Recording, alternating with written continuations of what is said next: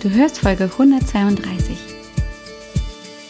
Hallo und herzlich willkommen hier zum Podcast Raus aus dem Hormonchaos. Mein Name ist Alex Broll, ich bin Heilpraktikerin, Coach und vor allem Hormonexpertin. Es ist so schön, dass du heute hier bist, dass du eingeschaltet hast und wir wieder ein wenig Zeit miteinander verbringen können. Komm, lass uns gemeinsam schauen, was du tun kannst, um deine Gesundheit wieder selbst in die Hand zu nehmen ganz besonders wenn deine Hormone aus dem Gleichgewicht geraten sind. Und lass uns schauen, wie genau die Verbindung vielleicht zwischen deinem Geist und deinem Körper deine Beschwerden beeinflusst. Lass uns da mal aufmerksam hingucken und vielleicht ja, ganz überrascht sein. Hi, welcome back. Hallöchen, ist das schön, dass du wieder hier bist. Wow, ich habe ganz schön was vor. Keine Panik, das machen wir nicht auf einmal, sondern tatsächlich in einer dreiteiligen Serie. Naja, geplant hatte ich es auf eins und habe dann irgendwie festgestellt, boah, das ist ein ganz schöner Brummer. Das lass, das lassen wir mal.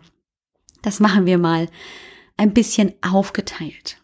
Aber zuerst habe ich ein bisschen was zu erzählen und ich merke gerade, wie mein Herzchen ein bisschen anfängt, aufgeregt zu schlagen, denn die aufmerksamen Zuhörerinnen haben ja vielleicht mitbekommen, dass ich Anfang des Jahres, so Mitte Januar, ein bisschen erzählt habe, was gerade bei mir persönlich so passiert, dass ich mich für das Medizinstudium wieder beworben habe. Die, die hier schon länger mit dabei sind, wissen ja, dass ich Medizin studiert habe bis zum Physikum. Das habe ich auch bestanden und dann sind leider so ein paar Dinge in meinem Leben passiert, die dazu geführt haben, dass ich einfach dann mit Beginn des Hauptstudiums des fünften Semesters das Studium beenden musste.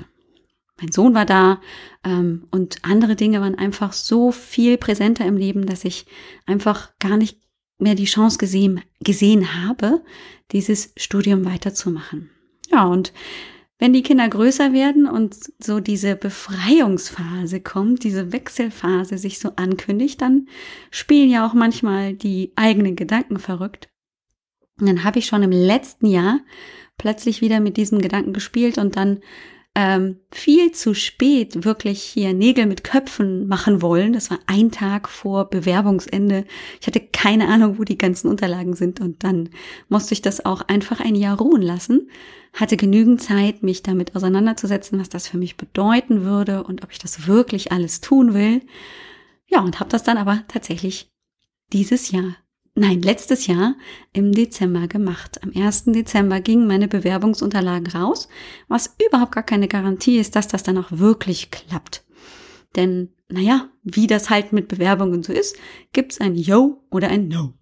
Und ähm, dieses Warten für das Yo oder das No war, war schon auf jeden Fall anstrengend. Zwischendrin gab es mal so kleine Highlights wie schicken Sie noch weitere Unterlagen hm, war schon mal irgendwie nicht so schlecht, aber letztendlich weiß man ja nicht bis zur Entscheidung, wie die Entscheidung ausfällt. Tja, was soll ich sagen? Vielleicht kannst du das Grinsen hier auf der anderen Seite schon ein bisschen erahnen. Die wollen mich tatsächlich. Ja, also es gab ein Yo und damit ähm, bin ich gerade im, im Immatrikulationsprozess und äh, starte im April wieder das Studium. Ja. Ja, das ist tatsächlich ganz, ganz spannend für mich und ich merke, das ist ein Wechselbad der Gefühle, denn ja, mit 42 sich wieder auf die Studienbank zu setzen, ist tatsächlich auch für mich auf jeden Fall komisch, ist etwas, was ich noch nie getan habe und ist mit Sicherheit ganz weit außerhalb meiner Komfortzone. Und Natürlich spielen auch Gedanken mit, wie, wie soll es dann weitergehen, mit raus aus dem Hormonchaos und wie werde ich hier noch präsent sein können, wie viel Zeit wird mich einfach das Studium kosten? Und so weiter und so fort. Das heißt, das sind alles natürlich Gedanken, die ich mir schon mache. Und gleichzeitig ist da in meiner Brust dieses kleine hüpfende elfjährige Mädchen, das damals mit elf beschlossen hat, sie will Ärztin werden und jetzt ihren Traum in Erfüllung gehen sieht. Und das ist schon ziemlich geil, muss ich jetzt echt mal so sagen. Ja. Und da stehe ich gerade und das ist aufregend und das führt natürlich zu einigen Veränderungen fürs Erste. Denn so ein Medizinstudium ist ja irgendwie ein Vollzeitstudium. Nicht, dass ich das nicht vorher gewusst hätte, aber hey, im Eifer des Gefechts geht ja viel. So dass ich mir natürlich darüber auch erstmal wenig Gedanken gemacht habe. Ich konnte jetzt ja auch nicht für den Fall der Fälle schon mal alles so planen, weil erstens hatte ich keinen Stundenplan und zweitens ähm, eben auch nicht die Garantie, dass das klappt. Von daher habe ich erstmal alles so beim Alten gelassen. Das muss jetzt natürlich alles ein bisschen sich neu organisieren und strukturieren. Und deswegen gibt es im Moment auch keine buchbare Hormonsprechstunde. Das liegt einfach daran, dass ich jetzt im Moment hier Mitte März noch nicht weiß, wie mein Stundenplan im April aussehen wird. Was ich weiß, ist, dass ich viel zu tun haben werde und ähm, einfach weniger Hormonsprechstunden anbieten kann, weil einfach mal auch meine Zeit irgendwann begrenzt ist. Und deshalb ich erstmal jetzt die Termine geblockt habe, mir gerade so ähm, Varianten überlege, die machbar sind, um einfach auch hier noch präsent zu sein. Und dann, sobald ich meine Kurse kenne, meine Zeiten kenne, dann natürlich auch hier wieder Angebote äh, veröffentlichen werde. Wobei ich jetzt schon sagen kann, es wird nicht mehr den Umfang haben können wie bisher. Das liegt einfach an den neu gewonnenen ja, Arbeitszeiten ähm, auf anderer Ebene.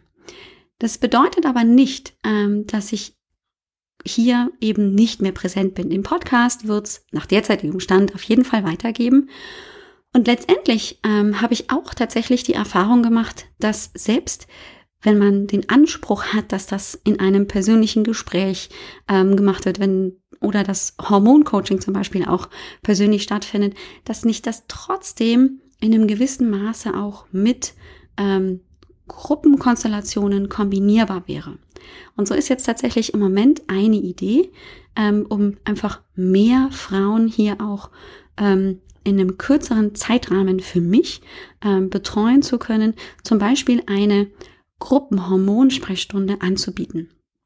Das läuft dann vielleicht so ab, also das ist jetzt alles nur so noch ähm, in meinem Ideenbaukasten äh, Baukasten, ähm, am Entstehen. So kann ich mir gut vorstellen, dass zum Beispiel Hauptbeschwerden, also so, was ist meine Hauptproblematik? Ähm, in dem Fall einfach praktisch von, von zehn Frauen ich zusammenfassen kann in einer einstündigen Hormonsprechstunde, wo wir zu zehn zusammenkommen. Natürlich wird es die 1 zu 1 Hormonsprechstunde nicht ersetzen, aber um trotzdem hier Frage und Antwort zu stehen und natürlich auch Möglichkeiten der Zusammenarbeit in einem anderen Rahmen, im Rahmen eines, naja, vielleicht veränderten Hormoncoachings, aber eines Hormoncoachings anzubieten, ist es trotzdem, glaube ich, ein ganz, ganz toller, eine ganz, ganz tolle Möglichkeit, weil wir trotzdem natürlich hier oft mit ähnlichen Problemen zu tun haben. Ja, wir glauben ganz oft, dass unsere Problematik nur uns betrifft und sonst hat das niemand auf der Welt. Aber letztendlich sind viele Beschwerden bei vielen Frauen sehr ähnlich. Und damit sind natürlich nicht alle Antworten für alle Frauen ähm, gleich, aber vieles lässt sich natürlich auch zusammenfassen. Das, was du ja hier als Hörerin mit den anderen Hörerinnen teilst, ist dein Interesse für die Hormone oder eben diese Hormonproblematik. Und natürlich sind deine Symptome und deine Ursachen ganz individuell, aber wenn du die erstmal rausgefunden hast, dann ist tatsächlich der Weg daraus dann einer, den man nutzen kann. Wenn man weiß, was man für die einzelnen Probleme tun kann, dann ähm, ist das ein guter Weg aus dem Hormonchaos heraus. Und das klappt natürlich sowohl in Einzelgesprächen als auch in Gruppenkonstellationen. Und ich merke immer wieder, dass gerade ähm, die Wissensvermittlung, die mir ja auch sehr, sehr wichtig ist, komplexe Zusammenhänge und Wechselwirkungen auch zu vermitteln, dass das oft auch Thema im 1 zu 1 Coaching ist, aber sich oft das, was ich erzähle, wiederholt und wiederholt und wiederholt. Also oft wirklich die gleichen Themen im Coaching ähm, erzählt werden und es so schade ist, weil wir dann wertvolle Zeit, die wir wirklich ganz individuell nutzen könnten für, was kann man jetzt konkret tun, gegen das Hormonchaos, dich zu unterstützen, dann verloren geht. Weil natürlich die Wissensvermittlung erstmal davor steht. Und genau da glaube ich, dass so eine Konstellation aus ähm, Lerninhalten, die man sich selber im Prinzip über Videos ähm, auch ähm, im Prinzip beibringt, da dann nach, danach auch mal Rückfragen stellen kann in Live-Sessions und dann eben auch die Kombination mit 1 zu 1 Coaching eine ganz, ganz wertvolle Möglichkeit für uns beide ist oder eben für mehrere Menschen zur gleichen Zeit. Ohne dass aber die Qualität und die Individualität verloren geht. Denn das ist ja immer noch möglich, dann eben die individuellen Fragen, den individuellen Behandlungsplan, Empfehlungsplan trotzdem zu entwickeln. Im 1 zu 1 Gespräch. Aber davor, so die Basics, die Grundlagen, das, was dahinter steht, was sich nicht ändert, weil das halt einfach äh, Fakten sind, die über eben Lerninhalte, Videos etc. sich natürlich auch im eigenen Tempo anzueignen. Und da ist doch der Podcast auch das beste Beispiel, dass ich eben genau hier auch Basis- und äh, Grundlageninformationen bekomme und dann natürlich auch Tipps und Ideen, was man für jeweilige Probleme tun kann und das dann erstmal auch ähm, anwenden kann, weil ich vielleicht auch mit dem ein oder anderen Problem schon weiterkomme, weil ich da tiefer eingestiegen bin. Also denke ich, dass tatsächlich das auch eine große Möglichkeit sein kann, erstens für mich natürlich auch ein bisschen Zeit zu sparen, die ich dann anderweitig für das Medizinstudium nutzen kann und zum anderen aber trotzdem präsent bin ähm, und eben dann nicht vielen Frauen absagen muss, dass ich sie nicht unterstützen kann, weil ich einfach zeitlich begrenzt bin. Das ist also gerade so mein Stand. Das ähm, beschäftigt mich schon sehr, kann man vielleicht auch nachvollziehen. Ähm, auf zweierlei Weise. Manchmal so ein bisschen Aufregung, dass ich mir denke, oh mein Gott, du hast nicht mal alle Tassen im Schrank, das jetzt alles noch ähm, dir auf den Teller zu holen. Und zum anderen denke ich so, ah, schon ziemlich cool, dass ich jetzt auch für mich so den Mut habe. Ich könnte mir gut vorstellen, dass ich vor drei, vier Jahren das einfach nicht hätte machen können oder wollen, beziehungsweise weil ich einfach auch ähm, in meiner Persönlichkeitsentwicklung noch nicht so weit war. Hm? Ja, das ist es gerade so bei mir zu Hause. Also nicht wundern, wenn du im Moment keine Hormonsprechstunde buchen kannst. Da wird es neue Konzepte geben. Also immer schön fleißig hier reinhören oder einfach auch mal so ab Mitte April wieder in den Kalender gucken. Da wird sich dann was zeigen. Mm, und ich halte dich da natürlich auch auf dem Laufenden. Also immer schön ähm, präsent bleiben und mal vorbeigucken. Und wenn du es noch nicht gemacht hast, kannst du auch schon mal den Hormon Chaos Selbsttest runterladen. Da kriegt man ja schon mal einen groben Überblick, wo es vielleicht haken könnte. Die Wechselwirkungen der Hormone sind ja gefühlt unendlich. Und das gibt aber so ein bisschen einen Überblick, so ein Ranking.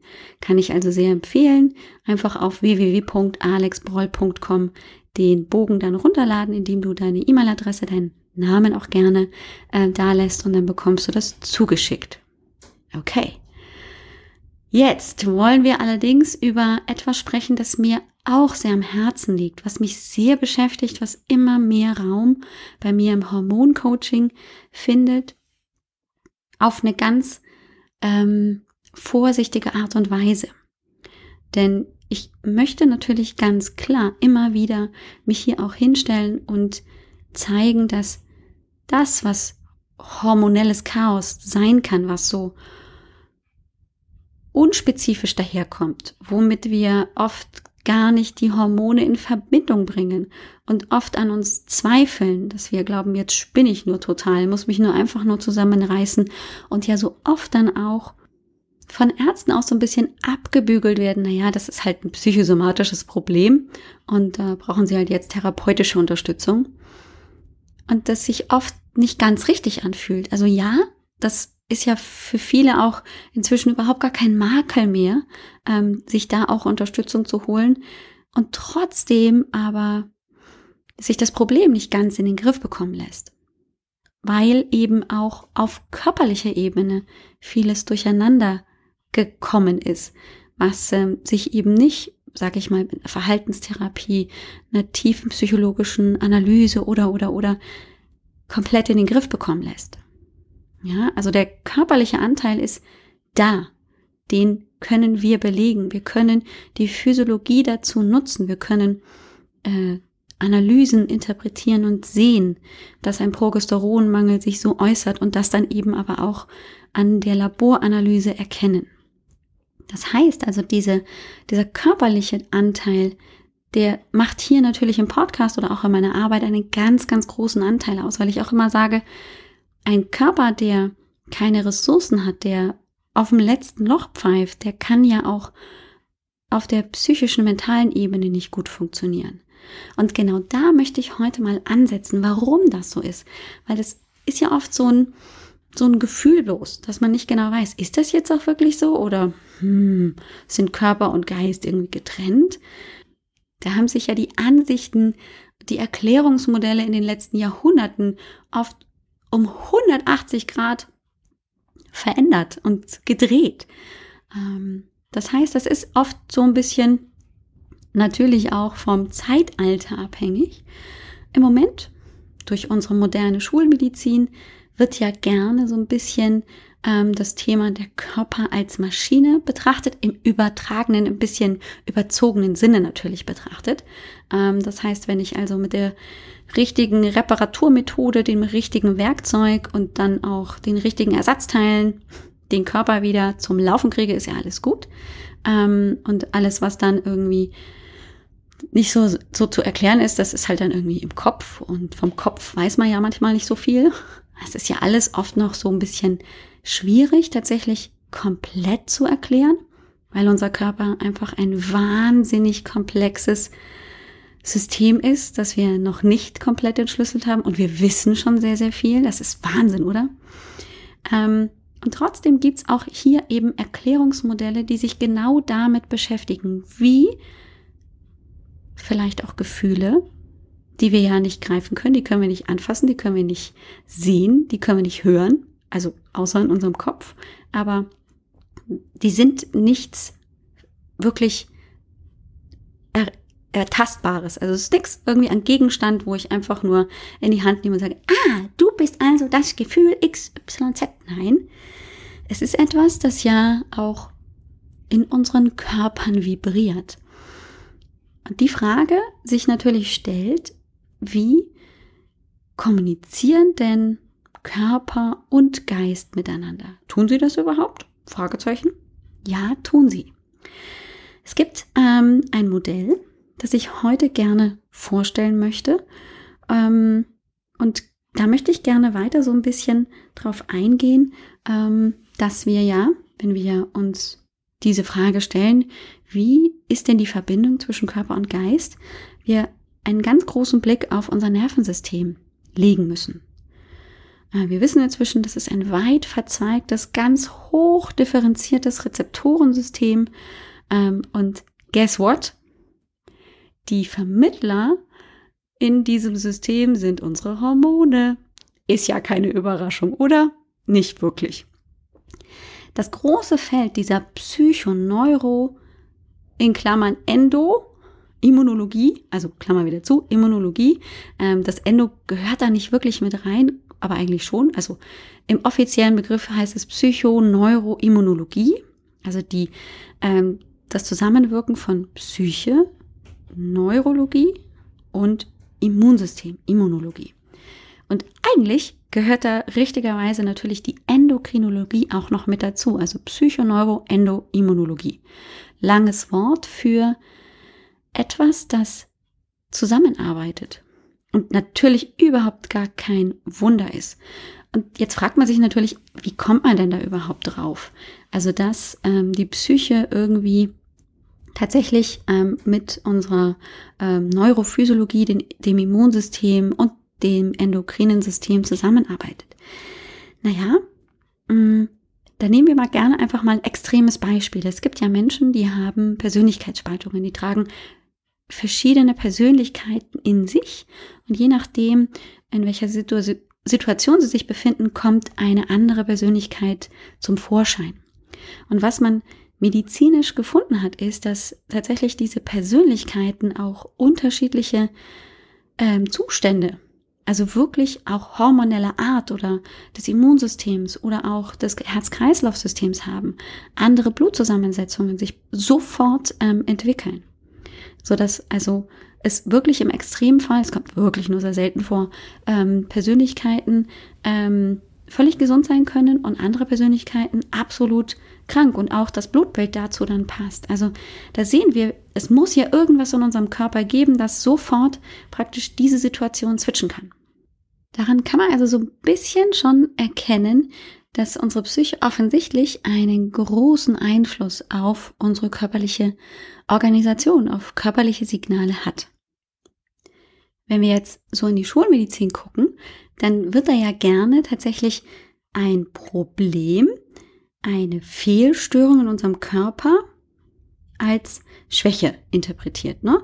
Die Maschine ist kaputt und die muss repariert werden. Und das ist ein völlig nachvollziehbarer Ansatz. Das ist eine ganz ähm, typische Auffassung, wenn man so sagen möchte, dass wir eben praktisch die Krankheit als Fehlstörung betrachten und reparieren wollen. Das bedeutet aber auch, dass wir im Prinzip ähm, relativ einseitig gucken auf die Störung und darauf gucken, wie können wir die beseitigen. Es gibt aber auch andere Kulturen, die ähm, Krankheit ganz anders betrachten. Bei Urvölkern ähm, eine Prüfung der Götter. Oder es ist eine Strafe der Vorfahren oder ich bin besessen von bösen Geistern. Das ist also auch so ein bisschen natürlich so eine kulturelle Frage, wie ich tatsächlich eben meine Erkrankung, mein Problem beurteile. Und ähm, ich möchte hier das gar nicht irgendwie ähm, beurteilen, bewerten, sondern einfach nur noch eine neue zusätzliche Auffassungsmöglichkeit anbieten. Das soll dann eben nicht entweder oder bedeuten, sondern mir ein zusätzlich. Also ich habe möglicherweise eine körperliche Störung, die reguliert werden muss, aber zusätzlich könnte ich ja vielleicht auch einfach nur so mal auf, auf Probe zum Spaß mir überlegen, ob vielleicht meine Krankheit auch vielleicht für mich eine Lernerfahrung oder eine Entwicklungskrise bedeuten könnte.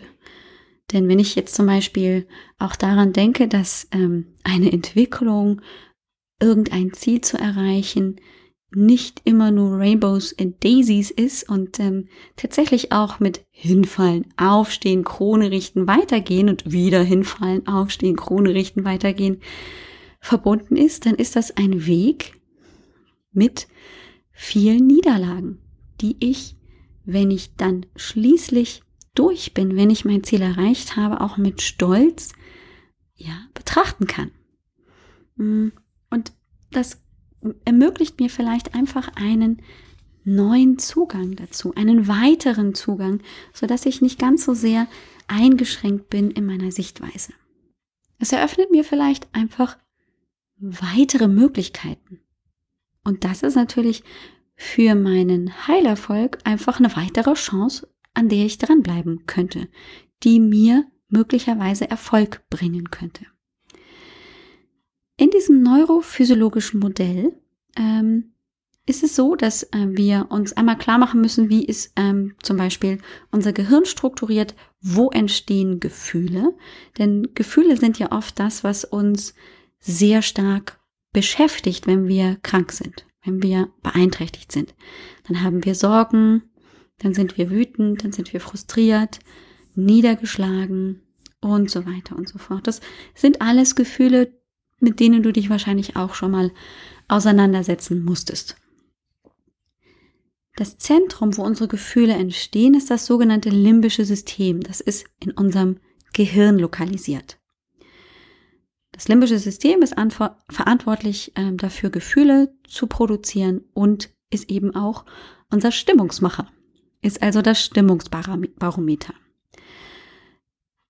Die Verbindung zu unserem Körper, weil unser Körper ja auf bestimmte Gefühle und Stimmungen reagiert, geschieht ähm, über die sogenannten Pyramidenbahnen, die dann in das Rückenmark zieht, vom limbischen System aus, also durch das Gehirn hindurch, hinein ins Rückenmark.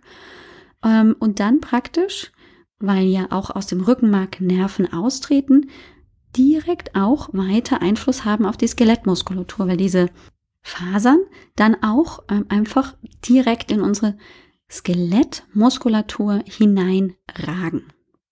Und in dieser Skelettmuskulatur gibt es die sogenannten Gammafasern. Und die sind dafür verantwortlich, einen gewiss, eine gewisse Grundspannung, einen gewissen Grundton zu halten.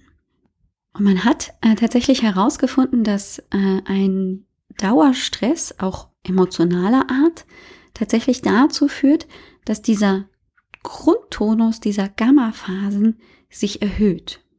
Dass die Spannung also zunimmt und dabei auch bleibt.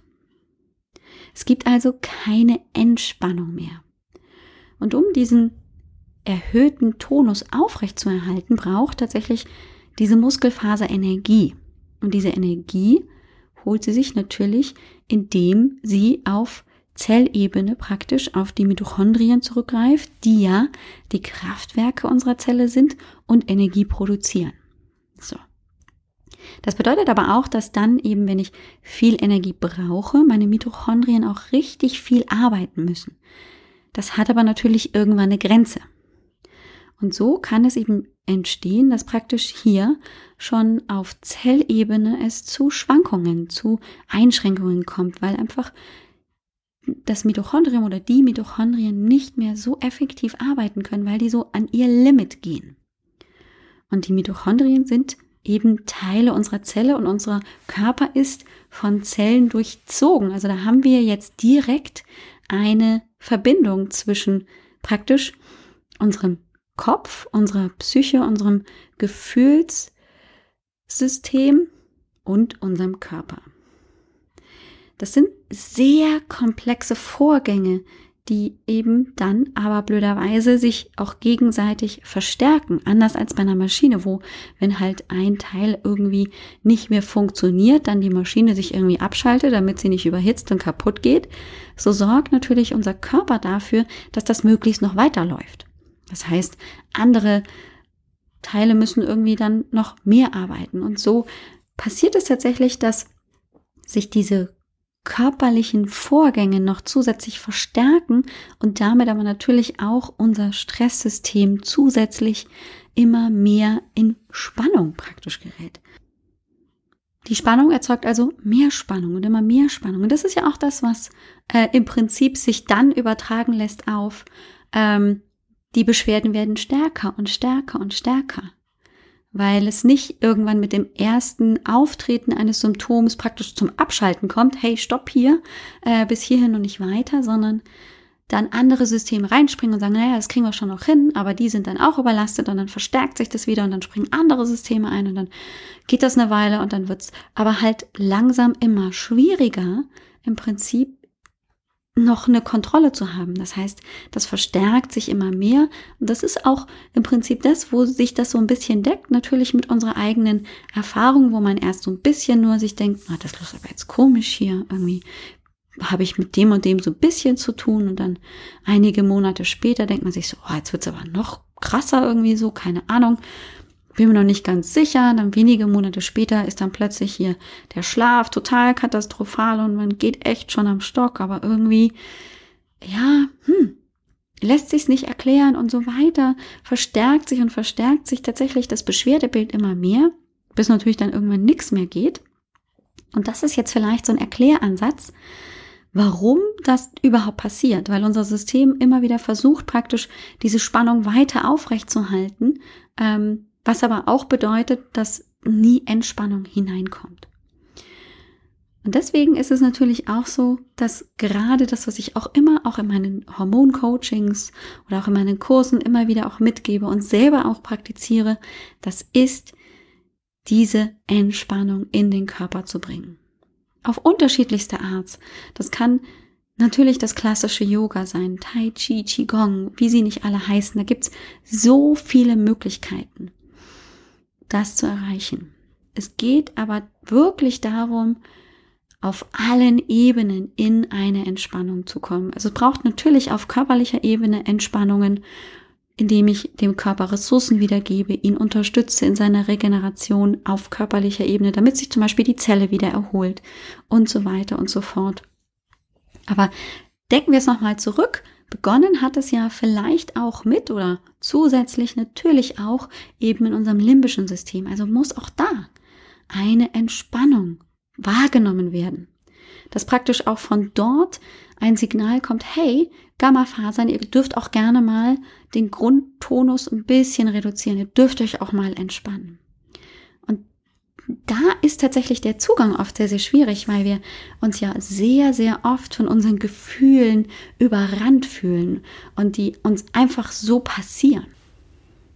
Also wer gerade auch im letzten Dezember in den Podcast reingehört hat, hat mich das ja auch schon mal erzählen hören, als ich eben tatsächlich auch gesagt habe, dass unsere Gefühle tatsächlich nicht einfach nur passieren, also wir sind denen nicht einfach nur hilflos ausgesetzt, sondern es hat einen Grund, warum die entstehen.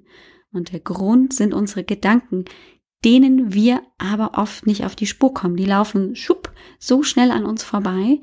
Und das, was tatsächlich nur zum Vorschein kommt, das sind die Gefühle dass der Gedanke dahinter vielleicht war, ich bin nicht gut genug und da entsteht dann absolute Traurigkeit oder ähm, andere Dinge, die dann eben auch unser limbisches System praktisch reizen. Ja, der Gedanke ist praktisch ein Reiz, den unser Gehirn wahrnimmt, diesen Satz, den wir gedacht haben, und daraufhin reagiert das limbische System, positiv oder negativ.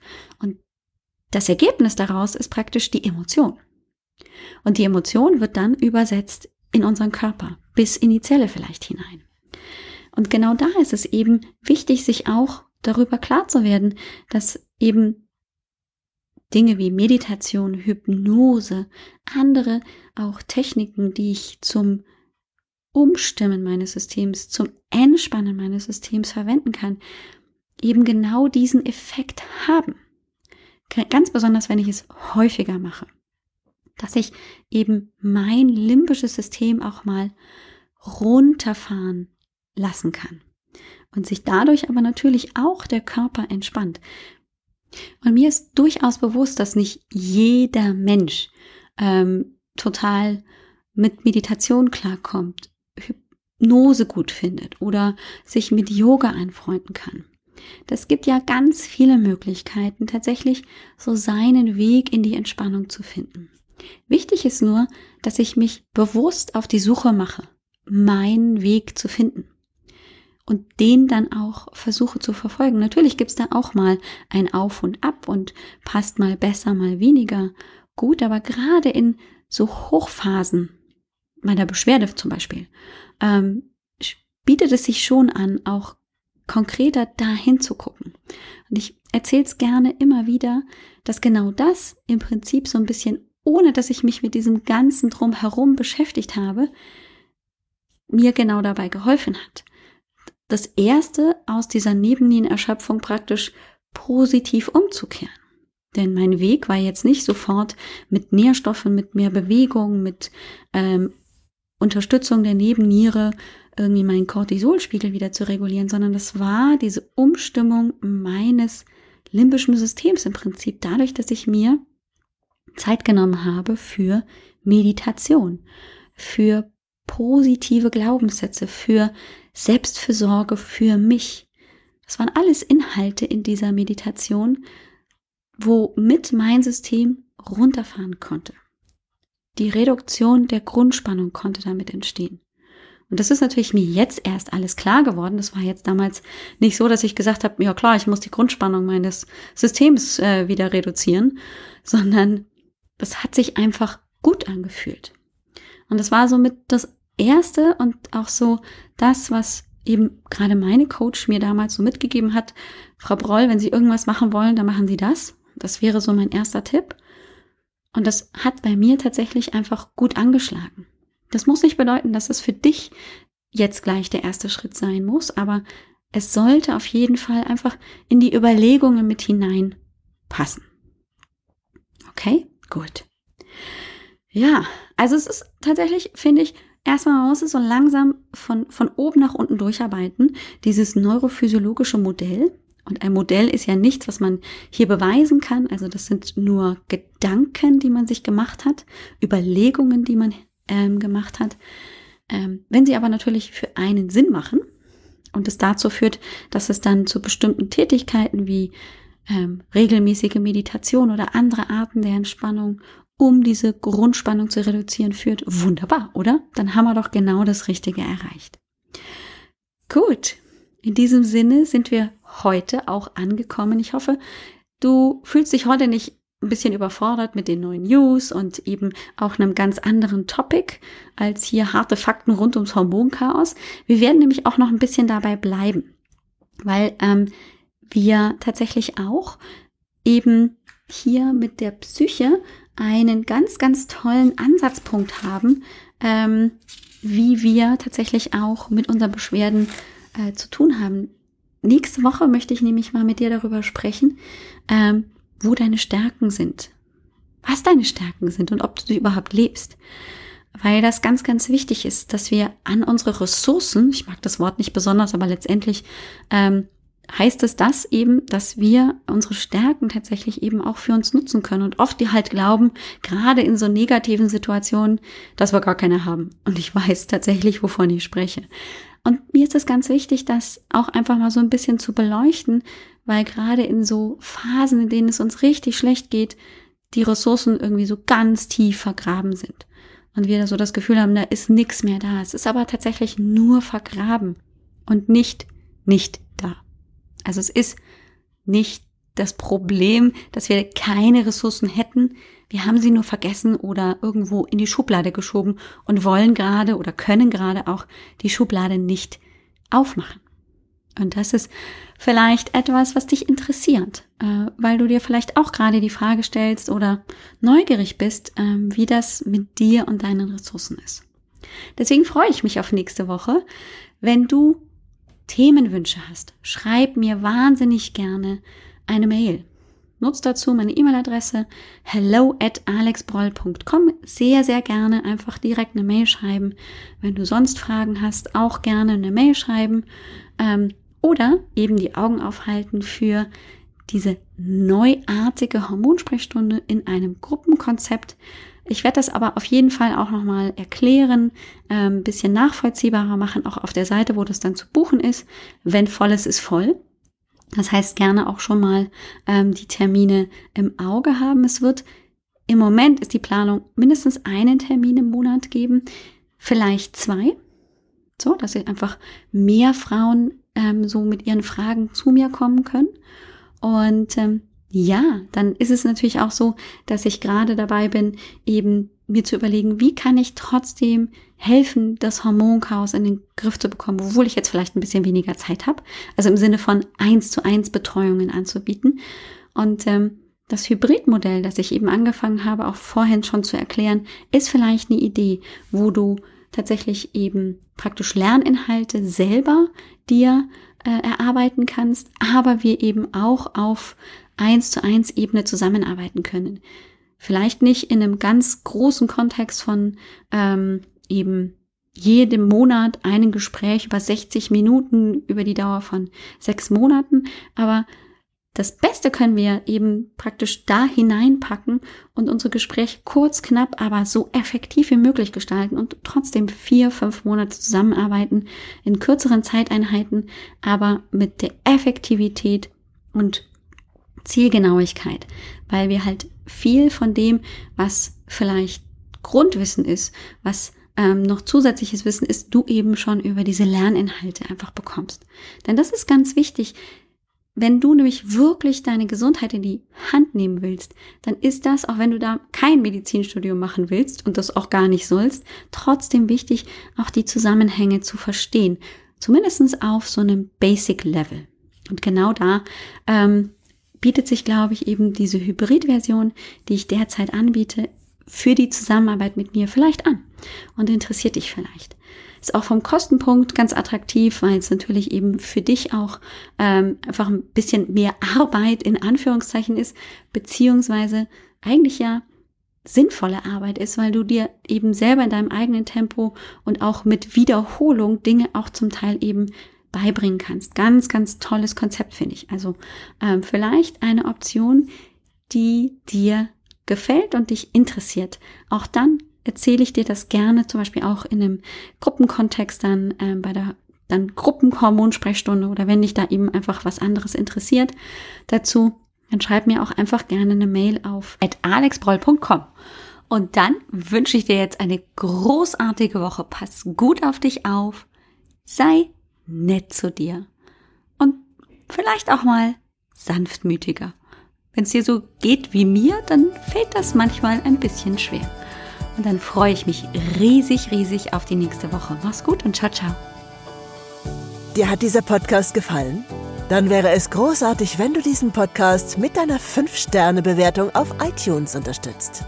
Und wenn du noch mehr über dein Hormonchaos erfahren willst, geh einfach auf www.alexbroll.com.